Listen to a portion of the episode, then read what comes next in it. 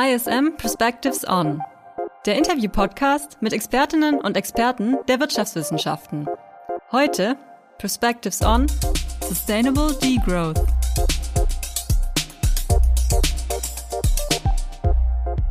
Herzlich willkommen zu ISM Perspectives On, dem Interview-Podcast der International School of Management. Mein Name ist Julian Tröndle und mein heutiger Gast ist André Reichel. Er ist Professor für International Management und Sustainability hier am ISM Campus in Stuttgart und beschäftigt sich seit Jahren mit einer Frage, die nicht nur den wirtschaftswissenschaftlichen, sondern auch den gesamtgesellschaftlichen Diskurs lange Zeit dominierte, nämlich die, wie sich unsere Gesellschaft und insbesondere unsere Wirtschaftsweise verändern muss, um den drohenden Klimakollaps doch noch abwenden zu können. Das Thema droht aufgrund zweier anderer, noch akuterer Krisen momentan etwas aus dem Fokus der öffentlichen Wahrnehmung zu kippen. Und umso wichtiger finden wir ist es, dass wir es hier im Podcast wieder auf die Agenda rücken und das zusammen mit einem, ja, der renommiertesten Vordenker aus dem Feld der sogenannten Postwachstumsökonomie hierzulande, Professor André Reichel. Herzlich willkommen hier im Podcast. Hallo Julian, ich freue mich da zu sein. Bevor wir uns konkret mit der aktuellen Situation beschäftigen, will ich zu Beginn erstmal einen Blick zurückwerfen. Du bist ja von Haus aus eigentlich ja klassischer Ökonom. Du hast in Stuttgart Wirtschaftswissenschaften studiert, hast dich dann aber bereits während deiner Doktorarbeit dem Thema der regionalen Nachhaltigkeit zugewandt. Zu einem Zeitpunkt also, als innerhalb deiner Disziplin vermutlich noch ein eher ungetrübter Marktliberalismus vorherrschte. Wie bist du innerhalb eines solchen Klimas dennoch beim Thema Nachhaltigkeit gelandet? Ja, das ist eine gute Frage. Es war ja noch viel schlimmer. Ich habe ja nicht Wirtschaftswissenschaften, sondern tatsächlich ganz schnöde Betriebswirtschaftslehre äh, studiert. Ähm, also äh, insofern war das schon eine verschärfte Bedingung, sich dann mit dem Thema Nachhaltigkeit in den äh, späten 90ern äh, zu beschäftigen. Man darf nicht vergessen, die 1990er Jahre, gerade die zweite Hälfte, waren ja geprägt von einem unglaublichen Marktoptimismus. Ja, der Kalte Krieg war zu Ende, die globalen Märkte haben sich angefangen zu öffnen, die große Phase der Globalisierung hatte begonnen. Gleichzeitig kamen neue Technologien auf. Äh, das Thema der Dotcoms, äh, der neuen Technologieunternehmen war ganz groß. Die große Euphorie, wenn man so will, was Deregulierung, Liberalisierung, Globalisierung angeht, das war so die Hochphase eigentlich in der Zeit. Und äh, ich äh, habe damals äh, mich aber bereits für dieses Thema Umwelt und Wirtschaft interessiert. Und das ging zurück eigentlich auf eine Lektüre eines Buches, das vielleicht einige der HörerInnen noch kennen, der Faktor 4 von Ernst Ulrich von Weizsäcker, äh, das genau diesen Zusammenhang hat äh, versucht herzustellen zwischen Ökologie und Ökonomie. Und für mich war es als junger Mensch damals eigentlich auch völlig unvorstellbar, dass es nicht gelingen kann, diese beiden Bereiche zusammenzubringen. Das war für mich irgendwie klar, dass es sein muss. Und das war so etwas, wo ich, wenn man jung ist, hat man solche Vorstellungen, dass ich gedacht habe, und ich studiere jetzt was, gehe genau in das Herz der Finsternis, Betriebswirtschaftslehre und versuche dort aber mich dann auch entsprechend auszubilden, um genau diese Verknüpfung irgendwie entweder in der Theorie oder in der Praxis herstellen zu können. Vielleicht müssen wir für unsere HörerInnen einmal kurz skizzieren, wo das gängige Wachstumsimperativ überhaupt herrührt. Im Falle der deutschen Wirtschaft ist da vermutlich ein Blick auf die vorherrschende Mentalität der Nachkriegsgesellschaft recht ergiebig, oder? Also äh, das Interessante ist ja, wenn wir jetzt ähm, die Bundesrepublik anschauen, äh, gerade das Nachkriegsdeutschland, man weiß ja nicht, wann es dann mal aufgehört hat, Nachkriegsdeutschland zu sein. Aber was man definitiv sagen kann, ist, dass nach der Nazizeit und dem auch äh, kulturell-moralischen Bankrott den das ja gesellschaftlich auch nach sich gezogen hat, dass da die Frage war in den 1950er und 60er Jahren, wie kriegt man dieses Land nicht nur wirtschaftlich auf die Beine, aber auch kulturell-moralisch wieder auf die Beine. Und alle nationalen Symbole waren ja entwertet worden. Aber das Wirtschaften und das Wirtschaftswachstum, Stichwort das Wirtschaftswunder und äh, verbunden damit die soziale Marktwirtschaft, äh, Walter Eucken, Wilhelm Rübke und natürlich Ludwig Erhard. Das war dann so der, sagen wir mal, der Zufluchtsort, den man äh, sich gesucht hat in diesem Nachkriegsdeutschland, muss man immer sagen, in Klammern Westdeutschland, ja. Ähm, das heißt, wirtschaftliche Betätigung und Wirtschaftswachstum, der Wiederaufbau, darauf konnte man stolz sein, ja, auf die Nation, äh, und diese Dinge konnte man nicht stolz sein, aber auf diesen wirtschaftlichen Aufschwung, Darauf konnte man stolz sein. Und das war vielleicht mehr noch als dann das Grundgesetz, also mehr noch als Verfassungspatrioten äh, sind die westdeutschen ähm, Wirtschaftspatrioten geworden. Und dennoch scheint mir die verbreitete Annahme zu kurz zu greifen, der, dass der Nachhaltigkeitsdiskurs erst in den Nullerjahren so richtig ins Zentrum der öffentlichen Wahrnehmung rückte, denn bereits in den 70ern waren sie der Club of Rome vor den Grenzen des Wachstums. Kurz darauf wurde mit den Grünen eine damals noch ja, sehr fundamental argumentierende Nachhaltigkeitspartei gegründet. Was waren aus deiner Sicht weitere Zäsuren, die die ungetrübte Wachstumsgläubigkeit ins Wanken brachten? Also äh, wir hatten ja in den 1960er Jahren schon, nicht nur in Deutschland, sondern auch in anderen westlichen Ländern, neben dem wirtschaftlichen Aufschwung und dem Wohlstand, dem Massenwohlstand, der dabei äh, mit auch aufkam, hatten wir ja auch immer stärkere Umweltprobleme. Als Willy Brandt seinerzeit vom blauen Himmel über der Ruhr gesprochen hat, da war das eine Zukunftsvision, weil der Himmel halt über der Ruhr damals nicht blau war. In den USA kam Rachel Carsons berühmtes Buch Silent Spring heraus, ähm, der Frühling, wo die Vögel nicht nicht mehr singen. Sie hat den Einsatz von DDT in der Landwirtschaft äh, damit thematisiert, aber in, in Buchform, in, in eigentlich einer Romanform. Und das war so die, sagen wir mal, die, die brodelnde Ursuppe, äh, aus der dann heraus auch grüne Bewegungen hervorgingen. Äh, in England im Übrigen die erste grüne Partei, 73 schon gegründet, ähm, dann aber auch in Deutschland. Und natürlich hatten wir, du hast genannt, die äh, Veröffentlichung Limits to Growth, Grenzen des Wachstums, der erste Bericht an den Club of Rome 1972, im selben selben Jahr, wo auch die Vereinten Nationen die erste globale Umweltkonferenz in Stockholm ausrichten.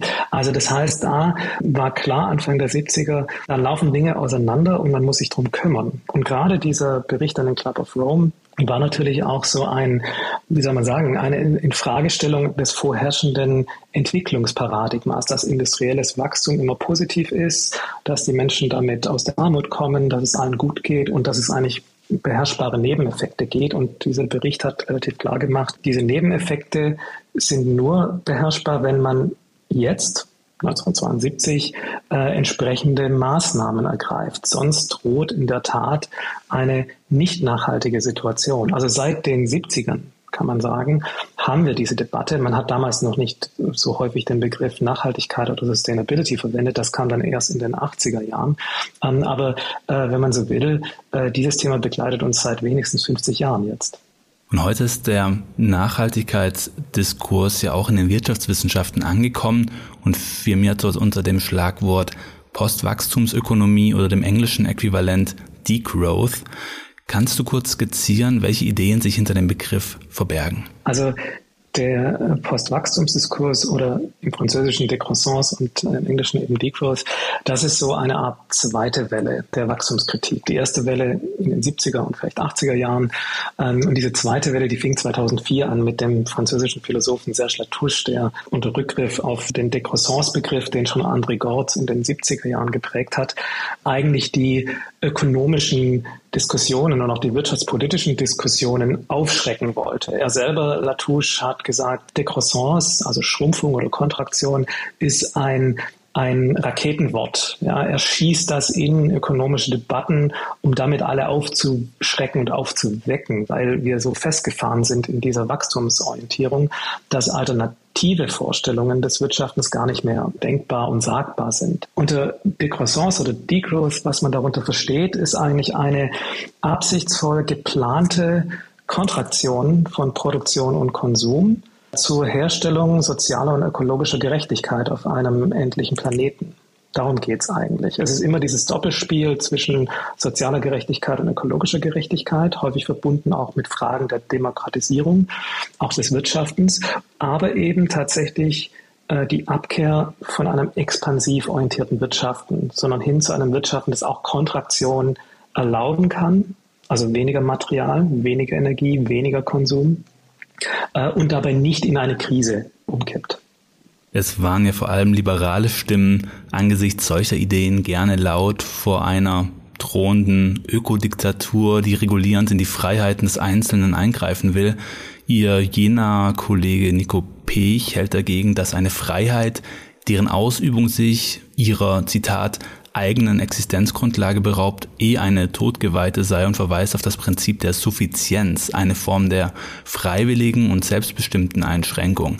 Welche Rolle spielt denn für dich der Einzelne auf dem Weg hin zu einer nachhaltigen Gesellschaft? Vielleicht eine ganz kurze Vorbemerkung. Der politische Liberalismus in Deutschland, aber vielleicht auch generell in der westlichen Welt, den halte ich intellektuell und moralisch für ausgelaugt. Ähm, es bleibt häufig nur ein Vulgärliberalismus übrig, der komplett eine verantwortungslose Freiheit der unverbundenen Einzelnen in den Vordergrund stellt, was keine Freiheit an sich letzten Endes ist, äh, sondern eigentlich nur in eine, ähm, wenn man so will, Diktatur der Stärksten umschlägt, die halt am schnellsten Auto fahren können oder am meisten Fleisch essen können ähm, oder am lautesten schreien, dass sie nicht belastet werden wollen. Das vielleicht nur als Vorbemerkung, mhm. ähm, was ich äh, für Probleme mit dem Liberalismus habe, der keine Verantwortung mit dem Freiheitsbegriff eigentlich, ne? Also Freiheit, Freiheit ist immer gebunden, sich selbst zu beschränken. Keiner kann frei sein ohne Begrenzungen. Das ist ja das Paradox der Freiheit. Wir müssen uns selber beschränken, damit wir frei sind. Eine grenzenlose Freiheit schlägt um in Unfreiheit. Und die Frage kann man sich jetzt stellen, ähm, sind wir alle aufgeklärt äh, und mündig genug, dass wir uns die ganze Zeit selbst beschränken können? Und da sage ich, nein, ich kann es nicht. Ich bin ganz froh, wenn wir äh, in welchen Kontexten auch immer Regeln finden, äh, in denen wir äh, zu einer vernünftigen Eingrenzung bestimmter Freiheiten kommen, sodass wir in der Tat frei sein können. Dieses, dieses Paradoxon, diesen Widerspruch muss man auch als Liberaler, als Liberale aushalten können. Ähm, und deswegen meine ich ja, ich, ich sehe diese Diskussion häufig extrem unterkomplex in der politischen Debatte. Aber zurück auf deine Frage mit Nico Pech. Ich denke in der Tat, dass, äh, und er setzt sehr stark auf das, was er, glaube ich, ähm, totale Verantwortung nennt. Ähm, ich halte das für ähm, schwierig, weil wir eben in ganz widersprüchlichen Kontexten leben. Die Einzelnen können nicht die ganze Zeit moralisch korrekt entscheiden. Ich, das sehe ich nicht. Das ist im, im Spätkapitalismus einfach nicht möglich, dass das geht. Also wir müssen zu Bedingungen kommen, wo sich Einzelne auch als kollektive Gruppe verstehen und dann gemeinschaftlich Beschränkungen sich geben können. Dass wir da immer nur auf die Einzelnen schauen, dass die das schon selber machen, das halte ich für naiv bis überfordernd. Also da stimme ich ihm auch nicht ganz überein. Ähm, dein Kollege Nico Pech ist da ja auch deutlich strenger. Ich zitiere an der Stelle mal aus seinem aktuellen Buch. Ähm, er sagt, aber solange die gesellschaftliche Mehrheit eine derartige Nachhaltigkeitsstrategie fordert, die erstens einer Quadratur des Kreises entspricht und zweitens eigenverantwortliches Agieren verneint, verdammt sie die Politik notwendigerweise zur Handlungsunfähigkeit. Kann denn die parlamentarische Demokratie mit ihren kurzen Legislaturperioden überhaupt angemessen auf die Klimakrise reagieren? Also einfach ist es sicherlich nicht, aber ich sehe gar keine andere Möglichkeit, wie das funktionieren soll. Politik ist ja die einzige Veranstaltung in einer modernen Gesellschaft, die für alle verbindlich geltende Regeln treffen kann. Und wie ohne diese Funktion der Wandel in Richtung Nachhaltigkeit gelingen soll, das ist mir völlig unklar. Und ich glaube, das ist auch Nico Pech nicht äh, hundertprozentig klar.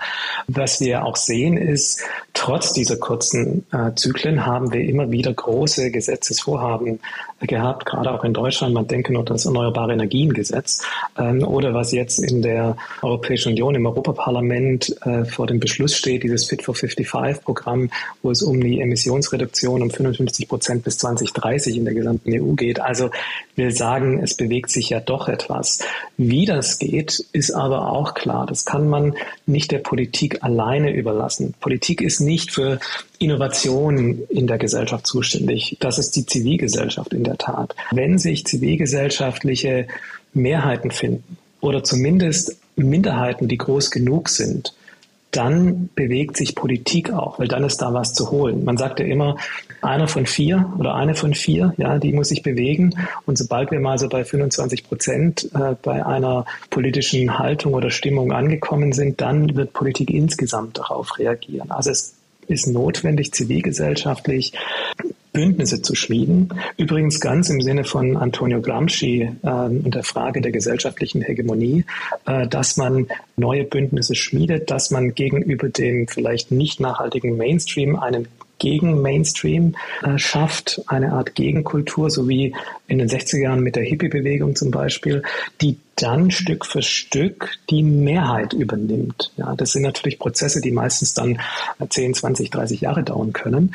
Ähm, aber ich glaube, so ist es ja auch bisher immer gelungen. Also insofern, ich denke schon, dass die Politik notwendig ist, weil nur sie kann diese Entscheidungen treffen. Aber sie benötigt die Zivilgesellschaft ähm, und Bündnisse, die aktiv geschmiedet werden müssen. Und da sind die Einzelnen im Übrigen wieder stark gefordert. So eine Bewegung hat ja durchaus auch einen Nährboden, wenn man sich die aktuelle Situation anschaut. Denn paradoxerweise ist es ja so, wenn man sich die Gegenwart anschaut, dass das Wohlstandsniveau, das westlich äh, postindustrielle Gesellschaften heute erreicht haben, kaum mit dem individuell empfundenen Glück zu korrelieren scheint. Stattdessen breiten sich psychische und psychosomatische Krankheiten ja fast pandemisch aus. War die enge gedankliche Kopplung von Wohlstand und gelingendem Leben vielleicht schon immer eine verkürzte? Das hängt natürlich sehr stark von der Güterausstattung ab. Was wir aber wissen seit dem Easterlin-Paradoxon, dass ab einem bestimmten Punkt der Zuwachs an, sagen wir mal, Zufriedenheit oder Glück, äh, Glücksempfinden unterproportional mit dem Wohlstandszuwachs wächst. Das heißt, man wird zwar glücklicher, äh, mit jedem Euro, den man mehr verdient, auch wenn man schon viel hat, aber man wird nicht im selben Maße glücklicher mit jedem Euro. Also es flacht sich einfach die Kurve ab. Also wie schon gesagt, sicherlich ist ein Elon Musk auch glücklich, wenn er nochmal eine Milliarde verdient, aber er ist relativ gesehen weniger glücklich als bei der ersten. Das sind einfach auch interessante ökonomische Zusammenhänge. Ähm, auch offensichtlich beim Glücksempfinden gibt es das Gesetz vom abnehmenden Grenzertrag. Was wir wissen, ähm, ist, dass ähm, das Thema Lebenszufriedenheit oder Glück oder Selbstverwirklichung eben nicht mehr so sehr am Einkommen hängt in Hocheinkommensländern wie Deutschland, sondern eben auch zum Beispiel an der Qualität öffentlicher Leistungen. Bildung, Gesundheit, äh, Sozialversicherungen, auch Kultur, all diese Dinge werden dann wichtiger. Auch der soziale Zusammenhalt oder die Möglichkeit, sich aktiv in der Gesellschaft einzubringen, all das äh, sind wichtige Komponenten der Zufriedenheit und des Glücksempfindens. Deswegen macht es auch keinen Sinn, in Hocheinkommensländern zu schauen, wie viel mehr äh, Einkommen man den Menschen geben kann, sondern eher die Frage, welche anderen Dinge sind eigentlich wichtig, damit sie sich zufrieden fühlen und sich selbst verwirklichen können. Und das ist übrigens vielleicht noch ein Punkt dazu, weil du vorher auch ein bisschen das Globale angesprochen hast. In der Zwischenzeit leben mehr als 55 Prozent der Menschheit in Hocheinkommensländern, in Ländern, die von den Vereinten Nationen als Länder mit hohem Entwicklungsstand betrachtet werden. Wir haben es also nicht mit einer westlichen äh, Thematik zu tun, sondern durchaus ähm, einer globalen Thematik. Wie schaffen wir eigentlich Zufriedenheit, Lebensqualität ähm, für Menschen überall auf der Welt? Und das ist eben nicht nur eine Einkommensfrage mehr. Der Soziologe Hartmut Rosa plädiert dafür, statt Wohlstandsindikatoren wie Einkommen oder akkumulierten Besitz sogenannte Resonanzbeziehungen als Maßstab eines gelingenden Lebens zu betrachten. Es geht ihm dabei um die Frage, ob Menschen über erfüllende Weltbeziehungen verfügen. Der Diskurs droht an der Stelle immer leicht ins Esoterische abzugleiten. Dennoch Kannst du solchen Überlegungen etwas abgewinnen, beziehungsweise gibt es einen Zusammenhang zwischen Rosas Resonanzbegriff und den Prinzipien der Postwachstumsökonomie? Also hier ist natürlich, ein Ökonom würde sofort die Frage stellen, wie messe ich das denn? An welche Indikatoren können mir das zeigen, sodass ich auch weiß, wo ich Politikmaßnahmen hinlenken muss. Aber ich denke, die Frage des Engagements der Menschen in der Gesellschaft, Schlagwort bürgerschaftliches Engagement, äh, ist ja durchaus eine, eine Kenngröße. Also wie viel viele Stunden verbringen Menschen eigentlich in sozialen Kontexten und nicht in marktlichen Kontexten. Alles, was in der Eigenheim- oder Gemeinschaftsarbeit geleistet wird, was ohne Marktentgelte geleistet wird, das kann man durchaus messen und bewerten. Und äh, da könnte man sich natürlich schon überlegen, dass eine Gesellschaft, in der da ein sehr hoher Prozentsatz ähm, an der Gesamt, sagen wir mal, Arbeitsstundenzahl rauskommt, dass das vielleicht eine Gesellschaft ist, wo auch hohe soziale Interaktionsdichten sind und dieses Thema Resonanz dort vielleicht auch besser verwirklicht werden kann. Das heißt übrigens, dass wir auch uns überlegen müssen, wie wir dieses Thema der Arbeit neu verstehen. Äh, das ist ja auch schon eine alte Debatte, die es mindestens seit den 1980er Jahren gibt. Äh, die Frage, dass Arbeit eben nicht nur Erwerbsarbeit ist, was ja Markteinkommen ein Stück weit ist. Ja, man ist in einer Organisation, wirtschaftlicher oder anderer Art, kriegt ein Einkommen bezahlt, das mehr oder weniger marktlich gerechtfertigt ist. Und das ist die einzige Form der Arbeit. Ich glaube, diese andere Form der Arbeit, die ja viel älter sind, auch als äh, die Marktarbeit, die werden jetzt wieder wichtiger. Sie waren nie unwichtig, aber wir haben vergessen, dass eigentlich diese Arbeit, die eher, sagen wir mal, nicht marktlicher, eher ziviler Natur ist, dass das eben auch Arbeit ist, die ja an der Gemeinschaft vielleicht auch ähm, ausgeübt wird und die auch einen Mehrwert schafft für alle. Also es geht eigentlich auch um die Dichotomie dann von, von produktiver und reproduktiver Arbeit und dass die, die produktive Arbeit eigentlich die reproduktive Arbeit stützen sollte, nicht umgekehrt. Das ist, geht ja auch in die Richtung sozusagen. Das kommt ja sehr häufig aus der feministischen Ökonomie, ähm, wo man sich besonders mit den Tätigkeiten, die ausgeschlossen sind aus der Ökonomie befasst, also die, für die die Ökonomie blind ist. Und reproduktive Tätigkeiten, das sind eben Eigenheim-Gemeinschaftstätigkeiten, äh, die ausgeführt werden jenseits des Marktes in familiären oder eben gemeinschaftlichen lokalen Zusammenhängen, ähm, dass diese Tätigkeiten reproduktiver Natur sind, die also, wenn du so willst, äh, Human- und Sozialkapital aufbauen das man dann nutzen kann für produktive Tätigkeiten auch. Und diese äh, reproduktiven Tätigkeiten sind genauso wichtig äh, wie produktive, eher sogar, sie laufen denen voraus. Wenn wir das immer weiter einschränken, haben wir irgendwann ein Problem mit den produktiven Tätigkeiten. Also die Frage ist jetzt eher auch, welche Balance brauchen wir wieder? Ähm, und das hat eben schon auch viel damit zu tun, was überlassen wir den Markt und was soll eher sozial organisiert werden in Gemeinschaften. Das hat übrigens nichts mit dem Staat zu tun. Der Staat kann da eine Rolle spielen, aber nicht vergessen, es gibt mit der Zivilgesellschaft einen dritten Sektor äh, in jeder Gesellschaft und ich glaube, die wird jetzt eben auch wieder wichtiger. Jetzt war die Pandemie ja eine Phase, die scheinbar ganz im Sinne der Suffizienz mit einer Einschränkung des gewohnten Lebensvollzugs einherging, auch wenn es ja eher eine Art künstliches Koma war, also keine selbst, sondern eine fremdbestimmte Einschränkung.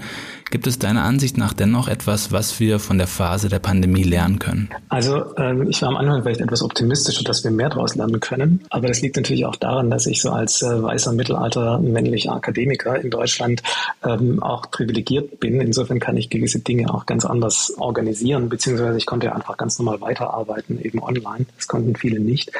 Aber äh, mal abgesehen von, von meiner Erfahrung, ich glaube, was schon äh, aufgefallen ist, ist zum einen, es wurde klarer vielleicht, was man vermisst, wenn man nicht mehr so viel Kontakte hat und was man vielleicht nicht vermisst. Also das war für mich so eine, ein Aha-Erlebnis, dass es klar war, dass man auf manche Kontakte man vielleicht auch durchaus weiter verzichten kann oder sie nicht mehr so häufig braucht oder sie anders organisieren kann, dass aber andere Dinge wieder sehr viel wichtiger geworden sind. Und ich glaube gerade das Treffen von Freunden, von nahen Bekannten, der Austausch mit KollegInnen am Arbeitsplatz, aber auch Kulturerlebnisse, ja, mal ins Kino zu gehen, dass diese Dinge dann durchaus sehr sehr vermisst wurden. Nicht so sehr das Arbeiten selber im Übrigen, ja, also die Kollegen schon, ja, das ist immer nett, wenn man sich mit denen austauscht. Die Arbeit ist so eine Sache.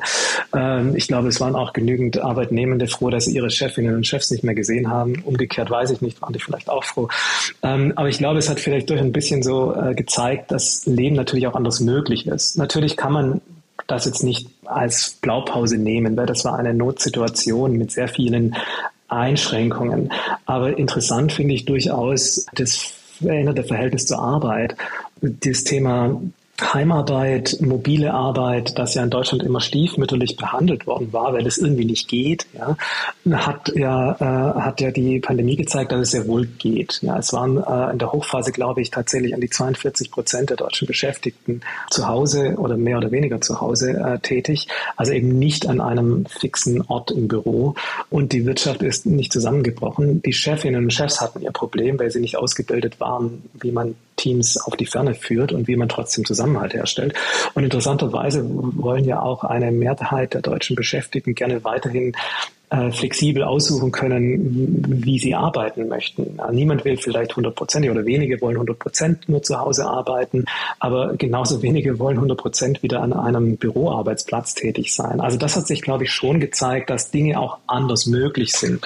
Und insofern kann man das vielleicht mitnehmen, dass wir durchaus in der Lage sind, auch festgefahrene Routinen unseres Alltags, auch des beruflichen, äh, zu verändern. Schön wäre es natürlich, wenn wir das äh, verändern könnten ohne Krise. Und das wird, wird, glaube ich, die große Herausforderung sein und ist eigentlich ja die beständige Herausforderung der Managementwissenschaften.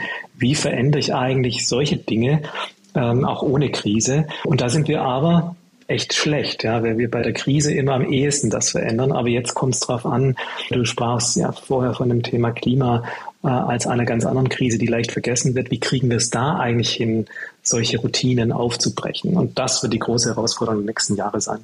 Jetzt gibt es ja zum Aufbrechen dieser Routinen, um ähm, eine nachhaltige Gesellschaft zu formen, laut Postwachstumsökonomie drei grundlegende Strategien, wie das erreicht werden kann. Eine haben wir schon angesprochen, nämlich die der Suffizienz. Die anderen beiden sind die Effizienz und die Konsistenz. Ähm, kannst du für unsere HörerInnen kurz ausführen, was sich hinter den Strategien verbirgt? Also Effizienzstrategie, das ist eine Strategie des besser, äh, wenn man so will. Ähm, man versucht besser zu werden mit dem, was man macht. Effizienz heißt ja Output-Input-Relationen zu, ver äh, zu verändern, also mit weniger das Gleiche oder mehr zu schaffen, zum Beispiel Energie- oder Ressourceneffizienz, mit weniger Material denselben Output zu schaffen. Da versucht man also, wenn man so will, äh, Material- und Energieverbräuche herunterzubringen, verändert aber nichts am Verhalten und und auch so generell am Wirtschaften. Äh, es ist eine technologische Strategie, die sehr beliebt ist, weil äh, man eben, wie schon gesagt, äh, sonst nichts verändern muss, wobei technologisch sie so durchaus herausfordernd ist, ähm, was wir ja auch sehen, zum Beispiel am Wechsel von Antriebssystemen bei der Mobilität oder auch im Energiesektor. Ähm, aber die Effizienzstrategie ist so eine Kernstrategie, wenn es um das Thema der, der Nachhaltigkeit geht. Die Konsistenzstrategie ist, wenn die Effizienz besser ist, dann ist die Konsistenz anders. Ähm, Dinge anders machen. Konsistenz meint hier konsistentes Wirtschaften mit den ökologischen Kreisläufen. Also die Wirtschaft soll sich an der Natur orientieren. Dann ist man eben schnell bei dem Thema der Kreislaufwirtschaft, der Circular Economy. Auch letzten Endes der Wechsel in Richtung erneuerbare Energien ist eine Form der Konsistenzstrategie. es geht also um einen Umbau der Wirtschaft. Äh, da muss sich schon was verändern, nicht nur technologisch, auch organisatorisch von der Logik her. Und die Strategie hat natürlich auch dann größere Wirkungen. Gerade beim Thema Kreislaufwirtschaft, stell dir vor, wir hätten eine Wirtschaft ohne Abfälle. Ähm, das wäre natürlich schon mal eine radikal andere Art des Wirtschaftens, auch was die ökologischen Folgen hätte. Und die Suffizienzstrategie, da hatten wir zwar schon kurz angesprochen, das ist eigentlich tatsächlich die Strategie des Weniger. Die Suffizienzstrategie äh, fragt nämlich kritisch nach den tatsächlichen Bedarfen hinter den Verbräuchen. Warum braucht man das eigentlich und braucht man das wirklich? Die Strategie der Effizienz scheint mir noch sehr in der alten du hast schon gesagt, technologischen Wachstumslogik verhaftet. Sie hat aber ja noch einen anderen großen Haken, den berüchtigten Rebound-Effekt. Welches Phänomen steckt denn hinter dem mhm. Begriff? Ja, Effizienz äh, ist ja ganz interessant, weil man will ja weniger Verbräuche haben. Und die Effizienzstrategie war ja auch sehr erfolgreich. Schau dir einfach unsere Beleuchtungsanlagen heute an, also äh, LEDs äh, zum Beispiel, wie viel weniger Strom die verbrauchen für dieselbe, für dieselbe Lichtmenge quasi, die wir da haben können. Und so sehen wir es bei ganz vielen Sachen auch im Bereich der Haushaltswaren, im Bereich der Küche. Schau dir die Kühlschränke an, schau dir den Fernseher an. Ja, all das ist viel effizienter geworden. Also verbraucht eigentlich weniger. Aber, und jetzt kommt eben das Paradoxe hier, die Verbräuche insgesamt sind aber nicht runtergegangen. Ja, wir verbrauchen ja nicht weniger Strom, äh, sondern ganz im Gegenteil, wir verbrauchen genauso viel oder sogar mehr, ähm, weil wir jetzt viel mehr von diesen Geräten haben, beziehungsweise diese Geräte einfach anlassen. Ja, wenn du mit der Beleuchtung äh, Geld sparst, weil sie halt effizienter ist, dann lässt halt den ganzen Tag das Licht brennen und damit frisst du ja schon wieder einen Teil dieser Effizienzgewinne auf. Und genau das ist der Rebound. Effekt oder das sogenannte Jevons Paradoxon, dass wir eine Strategie haben, die auf weniger zielt und relativ pro Stück auch weniger schafft, aber weil dieses weniger halt gleichzeitig auch bedeutet, dass du mehr Einkommen hast, ja, du sparst ja auch Geld damit, äh, wirst du dieses gewonnene freie Einkommen auch wieder für Konsum ausgeben und damit äh, erzeugst du Wachstumseffekte, was wiederum dann diese Effizienzfortschritte zum Teil äh, auffrisst. Das ist der Rebound-Effekt und das ist eine ziemlich harte Grenze, an dem kommt man eigentlich nicht richtig vorbei. Hm, wenn du die Potenziale der drei skizzierten Ansätze der Postwachstumsökonomie, Suffizienz, Effizienz und Konsistenz nun mal gegenüberstellst, welchen Ansatz betrachtest du als den mittel- und langfristig erfolgsversprechendsten?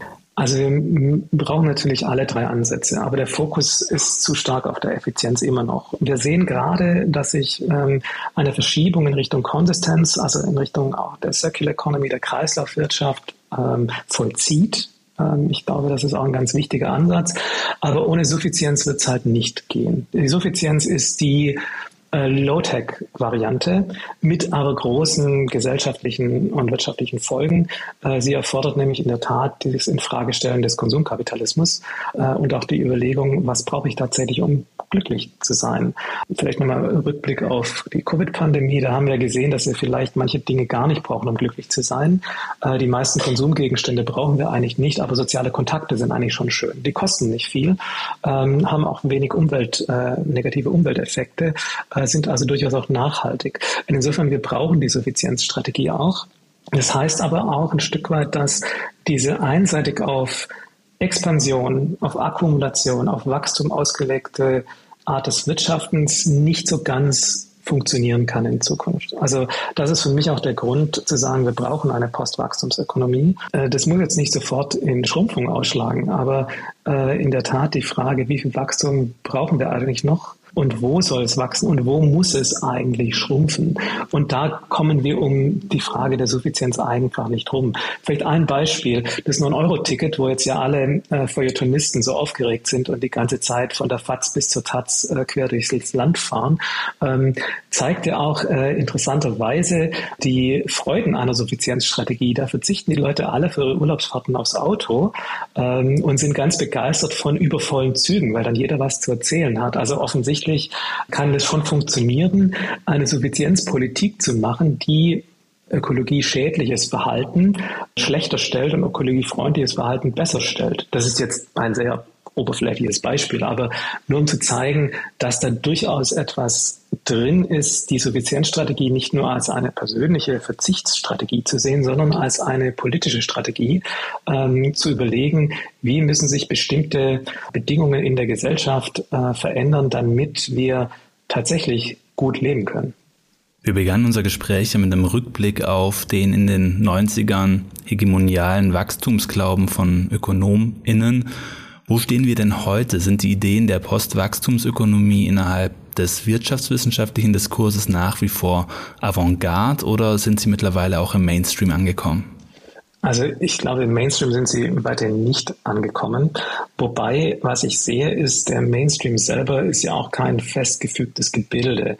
Äh, vor allem der Mainstream, der ja seit den 1980er Jahren stark neoliberal geprägt war, also Deregulierung, Liberalisierung, Globalisierung, kleiner Staat, viel Markt, ähm, dieser Mainstream, der existiert ja so eigentlich nicht mehr. Seit 2008, seit der Finanzkrise, ähm, ist dieser Mainstream an der Realität gescheitert. Und auch die Corona-Krise hat gezeigt, dass man äh, mit neoliberalen Ideen nicht durch Krisen kommen kann, sondern dass wir in der Tat auf der Suche sind nach neuen wirtschaftswissenschaftlichen und auch wirtschaftspolitischen Paradigmen. Und da sind sicherlich Ansätze der Postwachstumsökonomie ganz interessant, die man nehmen kann. Also vielleicht äh, wird die Postwachstumsökonomie jetzt nicht der neue Mainstream, aber Elemente davon können Teil eines neuen Mainstreams werden. Da bin ich eigentlich recht optimistisch, weil anders geht's halt nicht. Die alten Konzepte haben alle versagt. Das muss man einfach auch feststellen. Also auch ein Plädoyer, die Ideen vielleicht auch erstmal integrativ in den bestehenden Diskurs einzu, einzuschleusen. Vielen Dank für das Gespräch um, ähm, und liebe Grüße ins Homeoffice. Danke, Julian. Bis bald.